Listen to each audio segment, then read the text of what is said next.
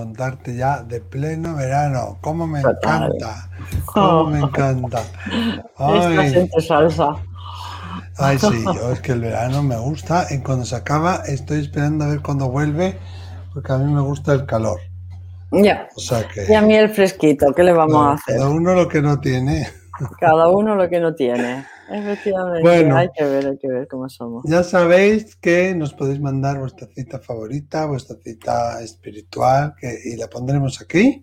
Sí. hoy, ¿qué cita tenemos, Lola? Pues mira, de otra eh, persona que ha dejado su Sí. comentario en mi canal, que se llama Estela. Y Sí. dice, Estela, la esperanza no es lo mismo que el optimismo. La esperanza no es la convicción de que algo saldrá bien, sino la certeza de que algo tiene sentido, independientemente de cómo resulte o de cómo es el resultado. Sí. Y es de Václav Havel. ¿Estáis de acuerdo con esto? La esperanza. Mm, ¿eh? eh, te hace pensar eso, hay que analizar. ¿eh? Mm, la Es no, la y eficiencia, ¿no? Es como ahí tienes que pensar. Mm, Mm. sino la certeza de que algo tiene sentido, independientemente de cómo resulte. ¿Esa es la esperanza? Hombre, la esperanza en la caja de Pandora, cuando Pandora abrió la caja de todos los males del mundo, en el fondo quedó la esperanza. Pero es que los griegos creían que la esperanza también era un mal. No lo tenían como un bien. En la caja de Pandora todo eran males, incluso la esperanza, porque es como ilusionarse con algo que luego no, no es, ¿no? Entonces la, la esperanza, yo soy partidaria de la esperanza, ¿eh? Porque, pero de esa esperanza que te hace confiar en la vida, Mm, la esperanza que te da confianza en la vida, ¿no? Cuando hay momentos así de, de estrés, de adversidad, ¿eh? Yo, es lo que yo hago, yo me paro y digo, confío en la vida, confío en la vida. O sea, confío en que el plan Y que está las gracias. ¿no? Yo doy las gracias. Gracias en la vida por esto, por Sí. lo otro, por lo otro. Y Eh. confiar, confiar, confiar en la vida, no, no, no, no quedarse ahí en ese bucle Claro. de, de lo que me ha sucedido y darle vuelta y darle Mm. vuelta, sino soltarlo y confiar en la vida. Y luego al cabo del tiempo te das cuenta que muchas de las cosas que tú sentiste que era un fracaso, no eran tal No lo era, fracaso. Era una victoria. Mm, Y que gracias a eso pudiste hacer otras cosas que sí que te fueron bien y que estaban Claro. dentro de lo que eran tus sueños, ¿no? Claro. Pues lo que no es ningún fracaso es recibir vuestros audios y que vosotros nos mandéis audios o vídeos contándonos Ujú. vuestro caso que sea de interés general. Aquí, a este número. Al 688-736631, más 34 si llamáis fuera de España. Y ahora nos llaman fuera de España nuestra siguiente. Sí, nos llama desde Argentina, no recuerdo su nombre, pero bueno, eh, un caso muy, muy, muy interesante. Tenemos muchos amigos ahí en la Argentina. Vamos a escuchar cierto. lo que nos tiene que decir nuestra amiga. Venga. Hola, buen día, Miquel. Estoy hablando de Argentina, Alicia. Y bueno, ante todo, quería decirte que, me encantan las charlas que tienen eh, con Lola Aparicio. Me parecen temas interesantísimos los que plantea la gente. Y bueno, yo tengo uno para preguntar, ¿no? Es si lo que hacen, cuál es la vida cotidiana de los espíritus. Ya sé que no hay tiempo, pero ¿cómo es la vida de los espíritus?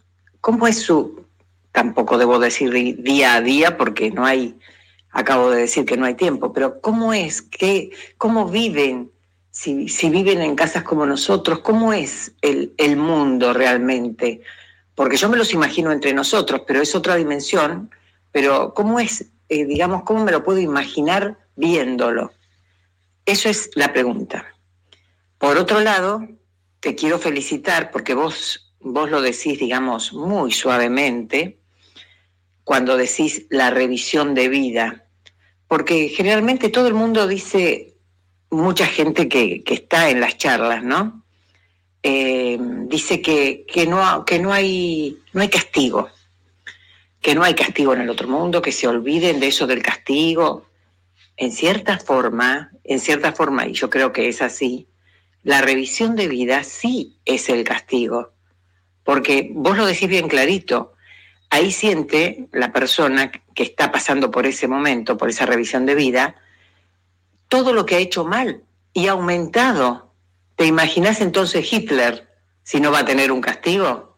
Todo lo que hizo a toda la gente lo va a tener aumentado, porque si no, entonces, digamos, em, uno pensaría que es muy injusta esta vida, que nadie tiene su castigo, que todo está perfecto. No, no. Esa revisión de vida si nadie lo quiere decir, pero yo lo interpreto así, tal cual. Para mí es un castigo. Y el hecho de ser un castigo también que, eh, que encarnan nuevamente sabiendo lo que les va a pasar, sabiendo que van a ser violados o, o que van a tener la muerte de un hijo, que van a sufrir cosas que quizás hicieron a personas en vidas anteriores. Eso también yo lo llamo castigo. Quizás lo endulzan con otras palabras, experiencia de vida, lo que quieran, pero yo creo que sí, porque la persona que no aprendió que, que tiene que tener empatía y no hacer daño al otro, creo que en cierta forma, al venir a encarnar con esos proyectos de pasar a la re mal, entonces no sé si se pueden llamar lecciones, pero sí, yo lo tomo así. Así que bueno, Miquel, te agradezco muchísimo, son charlas pero requete espectaculares y aclaradoras. Bueno, te mando un beso muy grande desde acá de Argentina. Bueno, Alicia, qué tema más interesante, Lola. ¿Cuánto contenido en, en qué poquito tiempo nos ha dicho muchísimas cosas? Eh? estaríamos aquí haciendo 20, 20, déjame contarte. Pero primero, eh, tú lo llamas castigo, pero bueno, puede recibir otro nombre. El y luego sí hay una cosa que has dicho, ¿no? De aquel que fue violado, pues va a venir aquí a la tierra y lo van a violar, o aquel que fue malo, pues de repente pues le va a sufrir maldad. Y en realidad el karma, el castigo, si lo quieres llamar así, que no es realmente un castigo, sino que es recoger los frutos que has sembrado. Si tú siembras patatas podridas, pues vas a recoger hambruna, ¿qué quieres que te diga? ¿No? Si siembras una patata y no haces bien, pues te va a dar muchas patatas.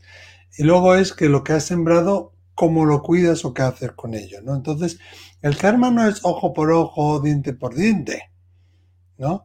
Y es como cuando ayudas. Muchas veces yo ayudo a alguien, imagínate, ayudo a Lola, no con la cosa de que todo el mundo me vea que, me, que le estoy ayudando, porque eso no va a ningún sitio, sino que ayudar desde el corazón. Yo cuando necesite ese tipo de ayuda, seguramente no será Lola, pongo un ejemplo, ¿eh? porque Lola y yo somos incondicionales, pero no será seguramente Lola la que me haga llegar a mí esa ayuda, será otra persona. Entonces lo que yo envío, luego no es necesariamente esa persona la que me lo da, sino que me lo da otra persona, otra persona que puede ser conocida de Lola o no. Yo voy a recibir esa ayuda y la voy a recibir esa ayuda si creo en la vida y si confío en la vida y si me rindo a la vida. ¿no? Y con el castigo, si lo quieres llamar así, que es responsabilidad en realidad, pues pasa un poquito lo mismo, ¿no? De, que tú lo que siembras, claro, que, lo tienes que vivir en esa relación de alma, de vida, perdón, que se hace un despojarse del ego, un despojarse de, del apego, de los apegos, incluso de, los apegos a, nuestros seres queridos y hacer un trabajo de amor incondicional y de perdón, porque es solo entonces cuando puedes pasar a la luz. Y sí, pues Hilder tenía muchísima ropa para lavar, pero también no está solo Hitler, sino están todos los soldados que recibían las órdenes, toda la parafernalia de Hitler. También los que han matado, a ver, los aliados, pues también mataron a mucha gente. Y en el cielo no importa si tú eres del bando de los aliados o eres del otro bando.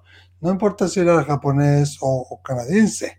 Se han matado, han matado. Y, siempre pongo el ejemplo, ¿no? que ya lo he dicho más de una vez, de Daniel Brinkley, que ahora es eh, sacerdote y, en fin, em, da charlas, es espiritual. ¿eh? es alguien que le dio un rayo tres veces, estuvo clínicamente muerto tres veces a lo largo de su vida. La tercera vez despertó sabiendo tocar a piano, fíjate, qué maravilla. Y la primera vez que estuvo clínicamente muerto, que él había sido soldado en Vietnam, en la guerra de Vietnam, ¿eh? Él era un soldado muy orgulloso de, fíjate cuánta gente he matado yo. Esto lo cuenta él. Pues de repente se esperó, o sea, vio como toda esa gente estaba esperándolo a él para perdonarlo. Y el perdón, el darle el perdón a él lo cambió cuando volvió estaba obviamente cambiado, lo liberó, le quitó un peso aquí dentro del alma, pero también a las almas que han dado el perdón. yo creo que ese proceso es tan profundo que no lo podemos entender con nuestro raciocinio, ¿no? Mm. Y sí, sí hay una revisión de alma. Si quieres llamarlo castigo, yo no lo llamo castigo, es simplemente sentir en tus entrañas lo que has hecho sentir a los demás. Y tú has dicho lo malo que has hecho sentir a los demás, pero no es solo lo malo, es lo bueno también. ¿no? Y tus misiones de alma, cuántas has conseguido, y tus logros, y tus aprendizajes, ¿no? El check, check, check, check. Y, se ve eso un poquito en la película de Disney, Soul, ¿no? Mm. Eso se ve un poquito ahí, os lo recomiendo que, lo, que lo veáis. No sé qué opinas tú, porque hay tanto, tanta información que no sé por dónde, seguir. Por dónde, seguir. Bueno, primero la primera pregunta que pregunta Alicia. De cuál es el ah, día a día en el más allá. si me olvidaba algo, tú lo has captado ahí enseguida. Mira, Alicia, eso es un tema mm, bastante amplio eh, y yo te recomendaría eh, como lo has planteado totalmente ampliamente, pues te recomendaría los libros de Michael Newton. Michael, lo puedes buscar. Eh, los libros de Michael Newton. Michael Newton es un psicólogo estadounidense que empezó a hacer regresiones a, otras vidas con sus alumnos eh, y empezó a interesarse, lo llevaba al momento de la muerte de la última vida y empezó a interesarse qué es lo que había entre vidas. ¿eh? Y entonces, en vez de focalizarse en las vidas pasadas, hacer regresiones a vidas pasadas, lo que él lo lleva a una relajación mucho más profunda y le pregunta bajo, bajo esa hipnosis tan profunda, ¿no? que llega a las capas más profundas del inconsciente, le pregunta qué es lo que sucede entre una encarnación y otra encarnación. Y a través de muchísimos casos, y muy interesante, a través de muchísimos casos escribió tres libros que se llaman La vida entre vidas, El destino de las almas y El viaje de las almas. Ahí está, ese es el viaje de la vida, la vida entre vidas. me ha saltado algo aquí, perdón, no sé qué ha saltado Mira, ¿ves? Está el viaje de las vidas, la vida entre vidas y memorias del alma, o también se llama el destino de las almas, ¿no? Ahí está el destino de las almas. ¿eh? Entonces, a través de estos libros te va contando a través de los libros y de lo que le han dicho las personas que han estado en este Es vida entre vidas, es el que más. La vida entre vidas, bueno, fue el primero ¿eh? y es como que de repente el primero te abre así los ojos, ¡boom! ¿no? ¿eh? porque es el, que impacta. Es lo mismo que si lees a Brian Weiss por primera vez, te deja así, ¿no? Luego los otros libros ya te impactan menos porque ves de qué va la cosa, pero...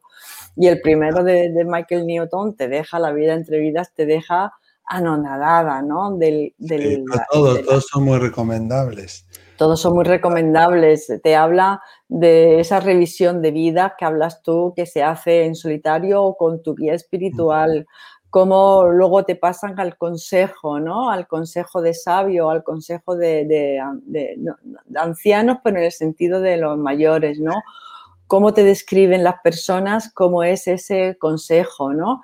Cómo en ese consejo o con tu guía haces una revisión de vida, pero sintiendo lo que la otra persona ha sentido, pero desde el punto de vista de la comprensión Nunca desde el punto de vista de la crítica y la culpabilidad, sino desde el punto de, la comprensión. En, allí, eh, esto lo dicen también muchos místicos, en el otro lado entiendes, comprendes. Aquí experimentas y en el otro lado comprendes, analiza y comprendes. Es todo.